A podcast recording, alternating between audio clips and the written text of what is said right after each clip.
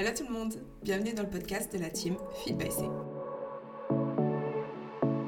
Bonjour à tous, c'est Marine, donc Marine Badass Queen sur Instagram puisque mon pseudo a désormais changé pour ceux euh, qui ne se seraient pas tenus au courant. Donc je vous retrouve aujourd'hui pour un nouveau podcast de la team Fit C.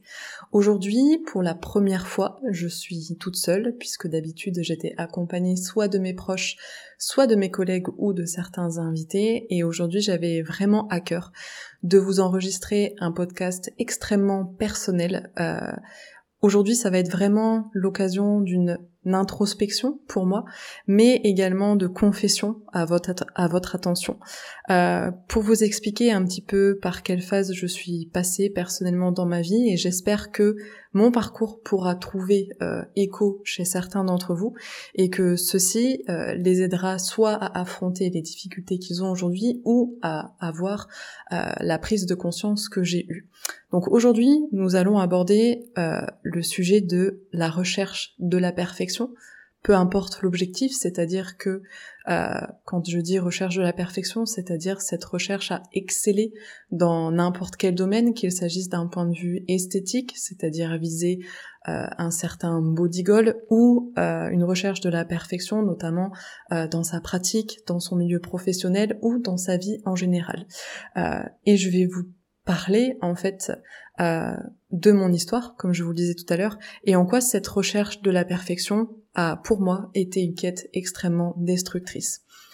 Dans le cadre de mon travail, donc ça fait maintenant euh, une dizaine d'années que je suis dans la musculation, euh, et notamment pratiquement six ans dans le milieu du, du coaching, j'ai souvent eu affaire à des clients, à des rencontres qui étaient euh, dans cette quête justement de la perfection, dans cette quête de la performance physique, dans cette quête de l'esthétisme, euh, et qui se fixaient des objectifs extrêmement ambitieux. Et qui, à cause de ces objectifs euh, extrêmement ambitieux, de ce fait, eh bien, développer des comportements qui pouvaient être extrêmement destructeurs et des comportements en fait extrêmes. par exemple, sur des des jeunes femmes qui voulaient absolument avoir le corps dont elles ont toujours rêvé, donc un corps svelte, euh, les corps qu'on voit sur Instagram, les corps que l'on voit que l'on voyait euh, dans la publicité, euh, tomber dans du surentraînement, tomber parfois dans les TCA. Donc ça pouvait être euh, de l'anorexie ou bien se traduire par euh, la nutrition extrêmement drastique qui fait sombrer ensuite vers de la boulimie ou des crises d'hyperphagie. Euh, c'est, c'est d'ailleurs un podcast que j'ai enregistré avec avec Johanna. Donc si vous ne l'avez pas encore écouté, il est disponible encore sur les différentes plateformes. Mais voilà, qui à cause d'objectifs, comme je disais, extrêmement ambitieux, tomber dans des comportements extrêmes. Donc comme je disais, le surentraînement, les TCA, mais tout ceci à tout ceci s'ajoutent euh, des troubles psychologiques, c'est-à-dire que ça peut être une perte de confiance en soi, ou pire encore une perte de d'estime de soi, parce que la confiance en soi et l'estime sont deux choses totalement différentes. C'est-à-dire que la confiance en soi euh, va dépendre de ce que l'on dégage ou de ce que l'on pense dégager euh, vis-à-vis, on va dire, des autres, vis à -vis de certaines situations, et l'estime de soi touche vraiment à ce que l'on est dans sa propre intériorité. C'est-à-dire avoir confiance en toi, ça va être ah, en soi, pardon, ça va être euh, oser euh, oser se rendre à, tel événement, parler à telle personne, euh, alors que l'estime touche vraiment à ses propres qualités. Donc malheureusement, les comportements, on va dire, qui découlent euh, de cette recherche de, la perfection peuvent voilà créer certains certains troubles psychologiques, parfois un certain isolement, euh, puisqu'on se sent un petit peu incompris, pris dans un espèce de, de tourbillon. Donc voilà, dans le cadre de mes années de coaching, c'est quelque chose que j'ai énormément rencontré, euh, notamment beaucoup beaucoup chez chez les jeunes femmes qui souffraient notamment de dysmorphophobie ou voilà d'autres troubles du comportement alimentaire ou de l'altération de la personnalité. Suite à ça, j'aimerais bien vous parler d'un point de vue très personnel euh, de, ma propre histoire et de cette propre quête euh, qui, m'a mené à des comportements extrêmes que certains ignorent très certainement. Peut-être même que ma famille écoutera ce podcast et qu'elle découvrira des choses qu'elle ignorait jusqu'à présent. Mais voilà, ce podcast euh, a vraiment une visée aussi bien d'introspection que que de confession, comme je vous le disais lors de, de l'introduction. Et c'est vraiment avec beaucoup d'émotion, mais en même temps avec beaucoup d'appréhension que je, je l'enregistre. c'est d'ailleurs pour ça que je me suis d'ailleurs isolée. je ne suis pas chez moi, je suis chez mes parents pendant qu'ils sont en vacances et que donc j'ai les clés de la maison. Et j'avais vraiment à cœur d'être dans un environnement, on va dire, qui qui m'est certes familier puisque c'est chez mes parents, mais ce n'est pas ma maison. Euh, il n'y a pas, voilà, il n'y a pas euh, mon petit confort personnel. Je, et puis je ne peux pas être coupée par rien, notamment par Ronnie qui fait des allers-retours ou pas dans le jardin. Euh, mais voilà, j'avais vraiment à cœur d'être euh, dans une bulle pour vous enregistrer ça à nu en fait, sans perturbation euh, extérieure. Donc pour en revenir à mon histoire, comme je vous le disais, j'ai toujours eu depuis petite, je pense, cette euh, volonté d'être la meilleure ou bien d'exceller euh, dans, dans tous les domaines. C'est-à-dire que déjà je pense que ça vient de mon éducation. Donc pour ceux qui ne le savent pas, j'ai été éduquée par un papa militaire qui, qui avait quand même ce culte de l'excellence, c'est-à-dire que euh, ça se traduisait par, voilà, on va dire, une hygiène irréprochable entre guillemets, mais quand je dis hygiène, c'est son côté extrêmement maniaque, c'est-à-dire que mon père ne supporte pas ce qui dépasse et voilà tout devait être absolument irréprochable que ça soit dans notre manière de nous tenir dans notre manière de parler euh, la manière dont nous avions euh, de, tenir notre chambre de tenir la maison mais également une attitude irréprochable euh, d'un point de vue scolaire qu'il s'agisse du comportement ou des résultats donc vraiment j'ai été bercée dans, dans cet univers où il fallait toujours exceller, où il fallait toujours aller vers le mieux. Et où j'ai toujours été terrorisée euh, de décevoir ou de ne pas y arriver. Donc c'est vrai que c'était un, très très gros facteur de stress qui, qui parfois me privait euh, me privait complètement euh, de, de, mes moyens et qui a été une source beaucoup de, de contrariété après en, en, grandissant et voilà surtout en étant adolescente. Mais d'aussi loin que je me souvienne, voilà, j'ai toujours eu cette volonté de mieux faire, mais aussi ça, s'accompagnait d'une volonté de toujours faire plaisir, de toujours prévenir les désirs des autres avant qu'ils aient envie de, de, quoi que ce soit. Donc euh, cette euh, cette quête, on va dire du, du bien faire avant de cette quête de la perfection, euh, se traduisait notamment, par exemple, à l'école. C'est-à-dire qu'il fallait toujours essayer de faire mieux en termes de notes. Essayer, par exemple, de faire, je vais vous prendre des exemples tout bêtes, mais de faire le plus joli dessin pour sa poésie, le plus bel exposé, la chose la plus la plus waouh, on va dire, pour susciter aussi bien l'admiration de la maîtresse, des professeurs, que de ses camarades et très certainement aussi euh, dans une certaine recherche euh, de, de, confiance en, foi, en soi pour, euh, pour me trouver.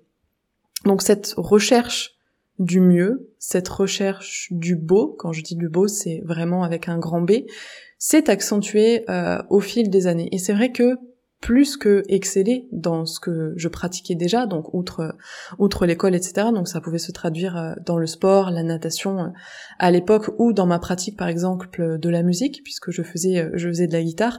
Ceci se traduisait également dans dans mes hobbies. Euh, pour ceux qui ne le savent pas, donc à l'origine j'ai fait des études des études de lettres et j'ai toujours écrit d'aussi loin que je me souvienne, j'écris toujours d'ailleurs en préparation pour pour un roman et je l'espère un, recueil de, nouvelles qui sort complètement, euh, on va dire, du cadre du coaching. Euh, et cette euh, recherche du mieux, cette recherche du beau, cette recherche de la perfection, cette recherche, voilà, cette recherche de, de l'idée avec un grand i se répercutait justement dans dans mes hobbies. Et c'est-à-dire que dans ma pratique de l'écriture, donc qui était à la fois un, un exutoire, une passion et voilà et tout ce que ça peut englober, je recherchais toujours à avoir le mot parfait, la tournure de phrase parfaite, euh, la, meilleure image, et vraiment rechercher aussi bien le vocabulaire que les sonorités, que que la poésie euh, dans le texte, et ceci occasionnait énormément, énormément de stress parce que euh, voilà, quand on se retrouve un, peu sur le syndrome de la de la page blanche ou à, devoir raturer, recommencer, jeter des pages, s'énerver, pleurer parce que on n'arrive pas à atteindre cette idée que l'on s'est fixée. Donc je pense que c'est un petit peu le voilà, c'est un petit peu la déviance de, de tout artiste, je pense, qui, qui recherche vraiment à toucher euh, du doigt son idée. D'ailleurs, je fais un petit parallèle, mais il y a une œuvre dans ma vie qui m'a énormément touchée. Euh, une œuvre de Balzac, donc un, auteur que j'affectionne énormément, euh, une de ses œuvres qui est euh, beaucoup, on va dire, tombée dans, dans l'inconnu, qui s'appelle justement le chef-d'œuvre inconnu, où en fait on a affaire à un peintre un petit peu perturbé, je ne vais pas aller jusqu'à dire fou, mais qui recherche vraiment cette perfection de rendre, on va dire, de rendre à la peinture vraiment ses lettres de noblesse en représentant le réel, mais un réel qui se qui, se confond justement avec son art et qui juste essaye de, peindre un pied et qui a passé toute sa vie juste à, peindre ce pied et qui du coup répercute sa folie, répercute sa recherche de la perfection, sa recherche du beau sur ses élèves, sur euh, ses apprenants. Et c'est un livre qui m'avait à l'époque énormément euh, touché, tout simplement parce que c'est quelque chose qui me parlait. Cette recherche vraiment de oui, cette recherche du réel, cette recherche de de l'idée, comme je vous le disais, avec un, un, grand i, et cette cette recherche de de la chose qu'on a du mal en fait à traduire. Donc ça se répercutait sur l'écriture, ça se répercutait sur euh, la musique, puis peu à peu, en, en, vieillissant, en devenant adolescente, en connaissant les premiers amours, les premiers chagrins d'amour, en voulant développer euh, une certaine, euh, un certain sex appeal, si je puis dire, une certaine séduction, ça s'est répercuté forcément sur mon physique. Donc à mes yeux, je n'étais jamais assez jolie, euh, je n'attirais pas assez l'attention, j'étais la fille peut-être un petit peu trop, euh, un petit peu trop bizarre, la fille peut-être pas assez mince, etc. Bien entendu, euh, du côté de mon entourage, c'est vrai que on faisait beaucoup des réflexions sur mon surpoids à l'époque, euh, que ça soit de la part de membres de ma famille ou de mon entourage. Et voilà, ceci nourrissait, on va dire, mon trouble et cette recherche du mieux. Et malheureusement, malheureusement, euh, en est arrivé des comportements assez déviant et très très tôt. Je dirais vers l'âge de 12-13 ans, quand on commence à être vraiment très mal dans sa peau, euh, que de surcroît on, subit quelques bouleversements, donc plus que les bouleversements adolescents, euh, des bouleversements hormonaux ou relationnels. Euh, étant fille de militaire, j'avais été un petit peu déracinée de, de l'endroit où j'avais grandi pour atterrir voilà sur, sur une île, la Corse, où je ne me sentais absolument pas à ma place. donc voilà, tout, tout cet environnement a participé comme je le disais, à, nourrir ce trouble. Et donc ça s'est traduit par des comportements euh, déviants, des comportements tourmentés, euh, qui ont fait que j'avais j'éprouvais une telle douleur psychologique à ne pas réussir à mettre le doigt sur ce que je devais améliorer ou pourquoi je n'y arrivais pas que j'avais ce besoin de traduire la douleur psychologique par de la douleur physique. Donc euh, malheureusement, s'en est suivi euh, de très très grosses périodes de scarification. Donc c'est un petit peu un pavé dans la mare pour ceux qui ne le savaient pas, mais où je pouvais, euh, voilà, où je, pouvais, je dirais pas passer des heures, mais où je je nourrissais, on va dire, le, le projet de, de, me faire mal lorsque ça n'allait pas. Comme quelqu'un, par exemple, qui souffre de crise de boulimie, va vraiment préparer sa crise en, en préparant ses aliments et en ayant déjà l'idée de se faire vomir. Là, c'était pareil je préparais avec soin euh, mes instruments. Ce que je vais dire est extrêmement choquant et, peut-être dur, j'en suis consciente. Mais voilà, je, préparais mes instruments, donc il s'agisse de, de, couteaux, de lames de rasoir ou que sais-je encore. Et j'étudiais avec vraiment énormément de, on va vrai, énormément de soin euh, la zone qui allait peut-être me faire le plus mal, qui n'allait pas être visible parce que c'est quelque chose que je n'avais pas envie de partager à mes proches, c'est quelque chose sur lequel je n'avais pas envie de me livrer, mais à la fois qui serait, on va dire, accessible et qui serait, euh, voilà, qui serait visible. Aujourd'hui, euh, j'ai un tatouage sur tout le bras, donc un tatouage qui représente euh, une pieuvre, qui cache une grosse grosse partie, on va dire, de, de ses erreurs, de ses bêtises, de ses souffrances, sauf une seule, qui est vraiment extrêmement prononcée sur mon bras et que volontairement, je, je, laisse apparente pour me souvenir de, de ce par quoi je suis passée. Euh, parce que mine de rien, ce sont des actes qui sont extrêmement graves, qui ne doivent pas être encouragés, dont il faut parler. Euh, malheureusement, moi j'en ai parlé que très très tard, euh, notamment parce que ma maman un jour l'a découvert et que c'est quelque chose qui l'a rendu malade et qui l'a rendu du folle. Mais voilà, à cette époque, j'avais énormément de mal à accepter que je, je souffrais et que je n'arrivais pas à mettre le doigt ou deux mots sur euh, sur cette souffrance. Donc si comme moi euh, vous êtes ou vous avez été dans ce cas et vous n'en avez jamais parlé, je je vous invite à le verbaliser parce que rester dans le déni, rester dans la cachotterie euh, n'est jamais rien de bon.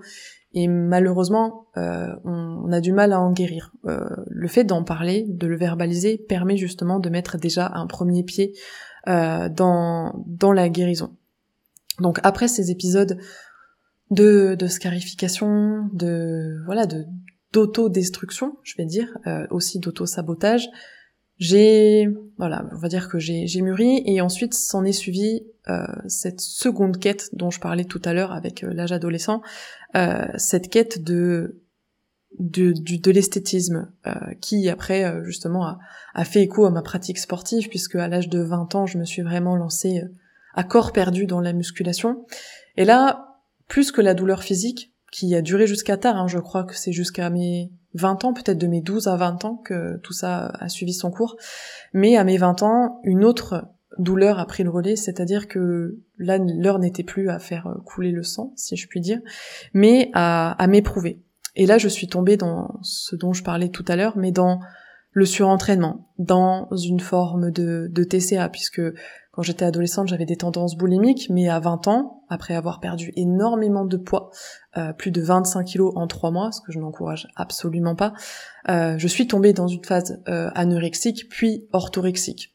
Une orthorexie dont j'ai aujourd'hui du, mal à me, me, sortir à 100%, puisque le trouble est toujours encore un petit peu sous-jacent, mais qui va beaucoup mieux.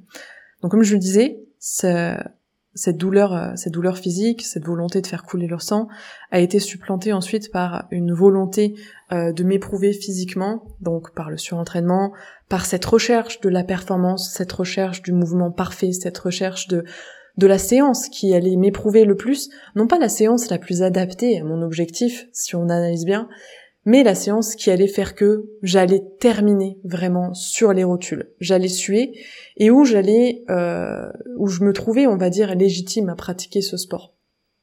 C'est c'est une recherche un petit peu un petit peu vaine et qui euh, et qui, quand on l'analyse, peut, peut, porter à sourire ou peut paraître euh, un petit peu euh, un petit peu stupide mais voilà cette recherche euh, on va dire du de la perfection cette recherche du mieux cette recherche de de l'esthétisme euh, m'a mené à, en faire toujours plus à m'épuiser à, à, vraiment à vraiment tomber de fatigue tomber d'épuisement à être amaigri à être fatigué à perdre mes cheveux etc donc tout ce qui représente en fait un un trouble du comportement euh, alimentaire mais à cette époque je ne savais pas encore pourquoi cette quête, on va dire, de l'épuisement, euh, pourquoi, euh, pourquoi j'étais tombée là-dedans.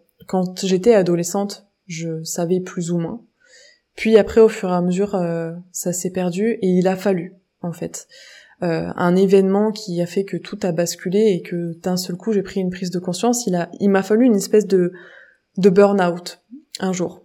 C'était une période juste après Noël, donc pas l'année dernière, mais l'année d'avant, me semble-t-il, euh, il y a peut-être deux ans, où euh, vraiment j'ai j'ai pété un plomb.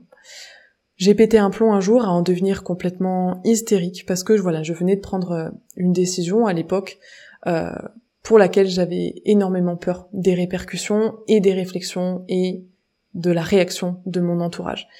Et cette peur a engendré comme je le disais tout à l'heure, euh, un espèce de burn-out et un pétage de câble, si je peux employer des mots un peu plus triviaux, euh, où j'ai vraiment euh, fait ce qu'on appelle une désaturation. C'est-à-dire que je tenais un discours, c'est mon conjoint qui, qui me l'a dit par la suite, parce que je n'en avais pas conscience, euh, j'avais un discours complètement incohérent, j'étais hystérique, à, à pleurer, à hurler, à ne pas réussir à me calmer à tel point qu'il a eu peur puisque je me mettais à suer de grosses, de grosses gouttes, ma température est subitement montée, j'avais un discours toujours, toujours plus incohérent, délirant, et là il m'a pris, on va dire, euh, m'a pris par le bras, il m'a un petit peu secoué, il m'a dit stop, il faut que ça cesse. Moi, je sais quel est le problème, puisque en étant extérieur, je, je sais pertinemment ce qui ne va pas.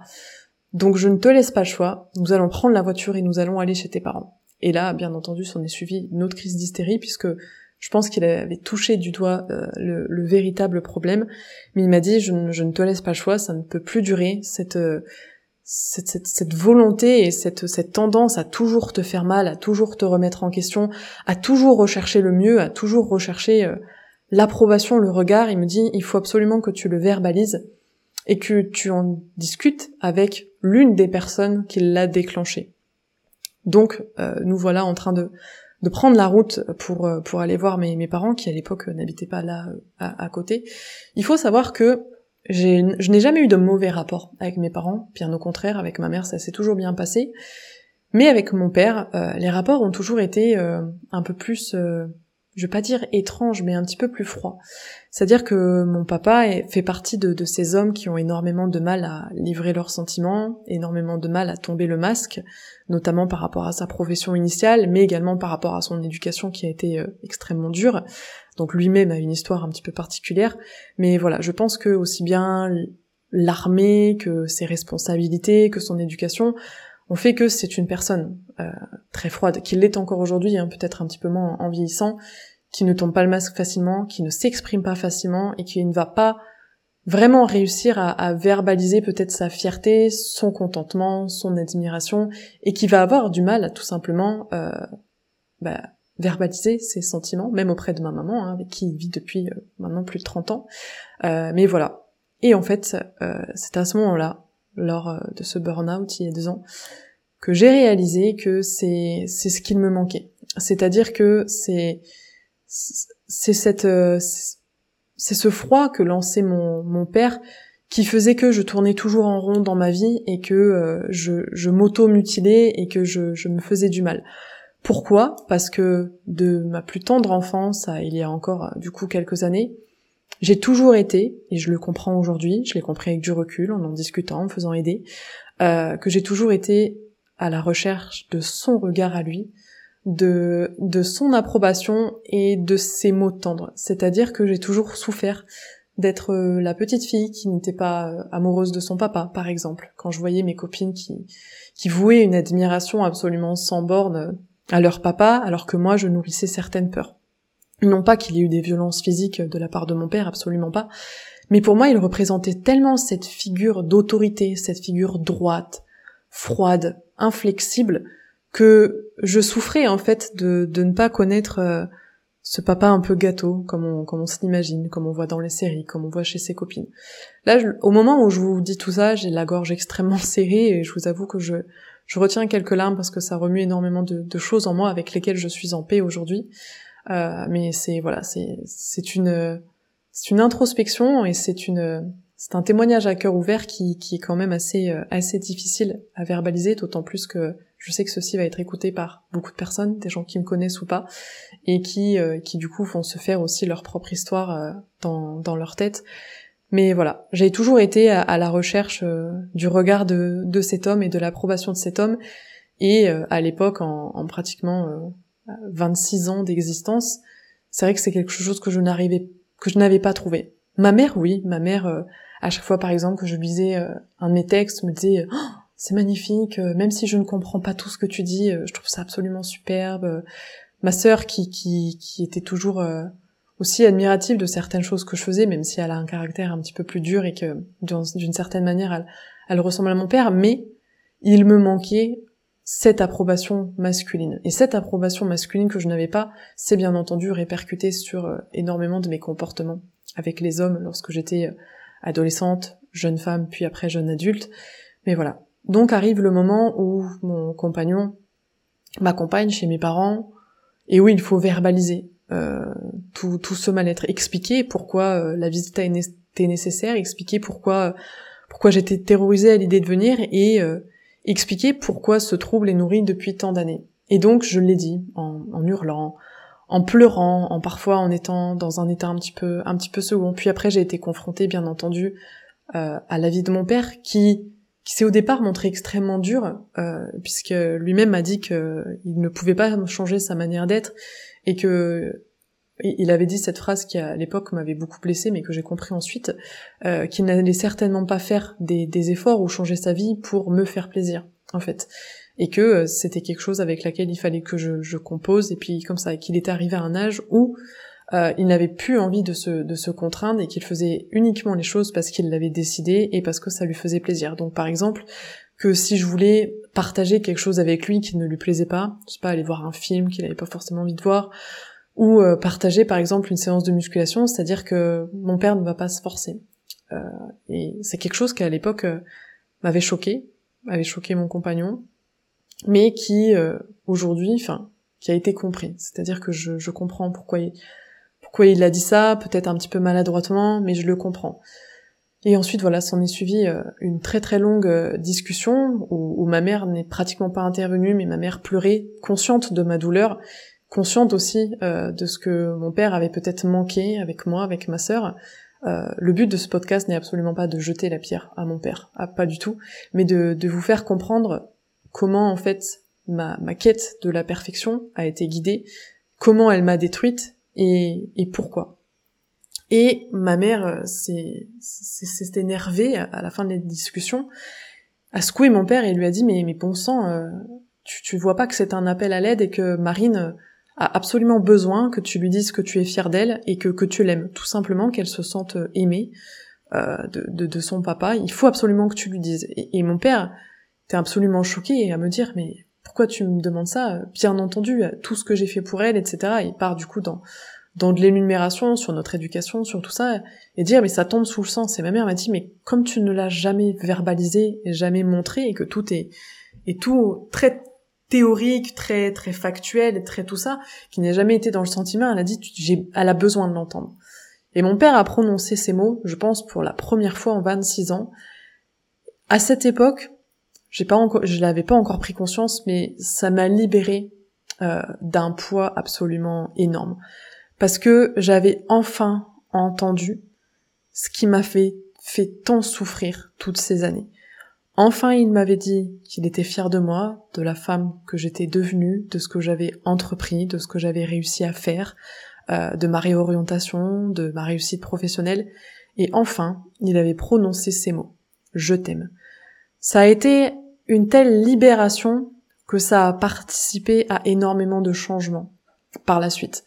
Ça a participé à d'autres changements professionnels, notamment mon entrée dans la team où j'ai pris un petit peu plus confiance en moi et j'ai osé me lancer. À, d'autres changements pro également sur euh, aujourd'hui euh, sur un, projet qui nourrit et qui verra très certainement tellement le jour euh, entre 2024 et, 2025 et qui a fait évoluer également la femme que je suis qui m'aide aujourd'hui à encadrer toutes les personnes que j'ai en suivi, que j'ai en coaching. Tout simplement parce que cette douleur que beaucoup d'entre elles rencontrent, que beaucoup d'entre elles éprouvent. Je l'ai rencontré également, je l'ai éprouvé, et aujourd'hui, je, je sais comment en sortir. Je sais trouver les leviers. Et si je peux euh, vous donner peut-être une leçon pour que vous puissiez euh, tirer quelques enseignements peut-être de mon parcours, ça serait de vous poser la question, de vous demander pourquoi est-ce que vous désirez mieux faire? Pourquoi est-ce que vous désirez aller toujours plus loin? Pourquoi votre objectif vous tient à cœur? Pourquoi votre why, votre pourquoi est celui-ci? C'est-à-dire si votre but euh, final est d'avoir euh, tel poste, si votre but final est d'avoir euh, tel aspect physique et esthétique, atteindre telle forme, etc., faire telle performance. Posez-vous toujours la question du pourquoi, mais aussi du pour qui. Parce que la plupart du temps, quand on nourrit des objectifs aussi ambitieux euh, et qu'on en souffre énormément parce que on a du mal à mettre les outils euh, nécessaires pour justement arriver euh, à cette à ce résultat, c'est pour ça que qu'on lâche, qu'on a autant de, de mal, etc. Demandez-vous pourquoi vous le faites et pour qui et si ceci en vaut la peine. Parce que, comme j'ai commencé à le dire, la plupart du temps, vous le faites rarement pour vous. Vous le faites pour coller à une image qu'on a essayé de vous accoler. Vous le faites pour essayer de, de rentrer dans une certaine case de la société, pour rentrer dans une certaine caste, pour rentrer dans un certain groupe, puisque euh, l'être humain est un, est un animal, on va dire, qui, qui est extrêmement sociable et qui a besoin en fait de ce sentiment d'appartenance à un groupe. Donc demandez-vous si vos motivations euh, sont vraiment, on va dire, importantes et se justifient. Si vous vous rendez compte, via cette introspection, que vous entreprenez des choses pour faire plaisir à quelqu'un, pour contenter quelqu'un, dites-vous bien que vous n'arriverez jamais à atteindre votre but. Pourquoi? Parce que quand on ne fait pas les choses pour soi, quand on n'entreprend pas les choses pour soi, on a du mal à adhérer au processus. On a du mal à adhérer à son objectif, tout simplement. On a du mal à avoir l'attitude. On peut avoir l'intention, mais on a beaucoup de mal à avoir l'attitude. Ou bien on l'a, on l'a en apparence, mais avec énormément de répercussions. Ces répercussions euh, vont, comme je le disais tout à l'heure, à l'autodestruction, à une forme de trouble psychologique, une forme de, de TCA et plein d'autres choses euh, que je n'ai sûrement pas que je n'ai sûrement pas citées. Donc, euh, ce podcast est relativement plus court que, les précédents, mais voilà, c'est une c'est une confession un petit peu un petit peu à nu comme je vous le disais. Euh, entreprenez vraiment les choses pour vous. Faites en sorte d'entreprendre de manière à être une meilleure version de vous-même, à, à être toujours en adéquation avec vos valeurs et votre propre volonté. Non pas pour faire plaisir, non pas pour développer un sentiment d'appartenance, non pas par mode non plus, euh, parce que c'est extrêmement tendance en ce moment de vouloir euh, coller à l'image de telle influenceuse, de vouloir suivre les pas de quelqu'un, etc. Mais le problème c'est que dans cette recherche d'une identité qui n'est pas la vôtre, vous allez vous perdre. Donc vraiment, restez vous-même et entreprenez les choses pour vous dire oui, j'ai fait les choses pour moi, j'y suis arrivé et si je l'ai fait, c'est vraiment pour moi et seulement moi. Dites-vous bien qu'il n'y a pas de, mal à être euh, un petit peu égoïste, à penser à soi, à vouloir se développer avant de penser aux autres. Parce que avant d'être heureux avec autrui, il faut absolument être heureux avec soi-même. Aujourd'hui, euh, par rapport à tout ce que je vous ai confié, par rapport à tous mes troubles, qu'il s'agisse euh, troubles psychologiques, phase de scarification, les troubles du comportement alimentaire, Aujourd'hui, je suis sortie de tout ça. Et j'arrive à me regarder dans le miroir, j'arrive à, à, développer une confiance et une estime de moi et à me dire, je suis fière d'avoir fait tout ça et de l'avoir fait pour moi. De l'avoir fait pour devenir la femme que j'ai toujours voulu être. Bien entendu que cette, cette volonté, on va dire, ou cette recherche de l'esthétisme est encore là, c'est-à-dire que je travaille encore sur mon physique, euh, la preuve étant la dernière compétition, mais tout ceci, je le fais vraiment pour moi et pour me sortir justement euh, de, cette image à laquelle j'ai voulu coller et essayer de faire en sorte de trouver euh, cette, cette version de moi qui me contentera toujours. Généralement, on, se contentera rarement de ce que l'on est à l'instant T, on cherchera toujours à faire mieux. C'est une quête qui est euh, qui est bénéfique, mais quand elle ne tombe pas dans on va dire dans ce côté pernicieux et destructeur. Donc je pense que aujourd'hui je vous ai livré un, témoignage euh, vraiment très personnel et que j'ai j'ai fait le tour, on va dire, de, de cette question. Bien entendu, je pourrais encore en discuter des heures, vous faire d'autres partages d'expériences, peut-être vous parler euh, de certains clients et de certaines choses qu'ils ont rencontrées, mais je n'ai pas envie de m'exprimer à la place des autres. Euh, donc peut-être que ce podcast, eh bien, fera naître justement d'autres d'autres témoignages. Mais en tout cas, si quelqu'un s'est senti touché, si quelqu'un s'est senti concerné par tout ce que j'ai dit et qu'il souhaite en discuter, qu'il souhaite s'en sortir, qu'il n'hésite pas à m'écrire, qu'il n'hésite pas non plus à adresser une demande euh, de suivi à la team, par exemple une demande avec euh, la psy qui travaille avec nous, ou une demande de suivi pour se soulager d'une certaine euh, phase de sa, de sa propre quête. donc voilà, j'espère que ce podcast euh, n'aura pas été trop dur à entendre.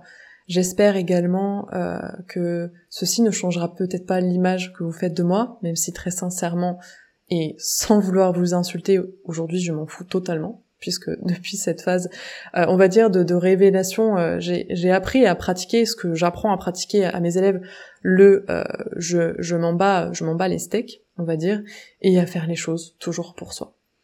Donc, je clôture ce podcast en faisant voilà un petit appel à, ceux qui, euh, qui voudraient euh, en discuter. Et je vous retrouverai très bientôt pour, euh, pour un prochain podcast, cette fois-ci accompagné. Donc je vous dis à très vite. Et surtout, n'oubliez pas de partager et de liker le podcast. Et on se retrouve tout bientôt pour un nouveau podcast de la team Feed by C. Cet épisode vous a plu. Si c'est le cas, n'oubliez pas de lui donner une note et de le partager sur les réseaux sociaux. Et à bientôt dans un nouvel épisode.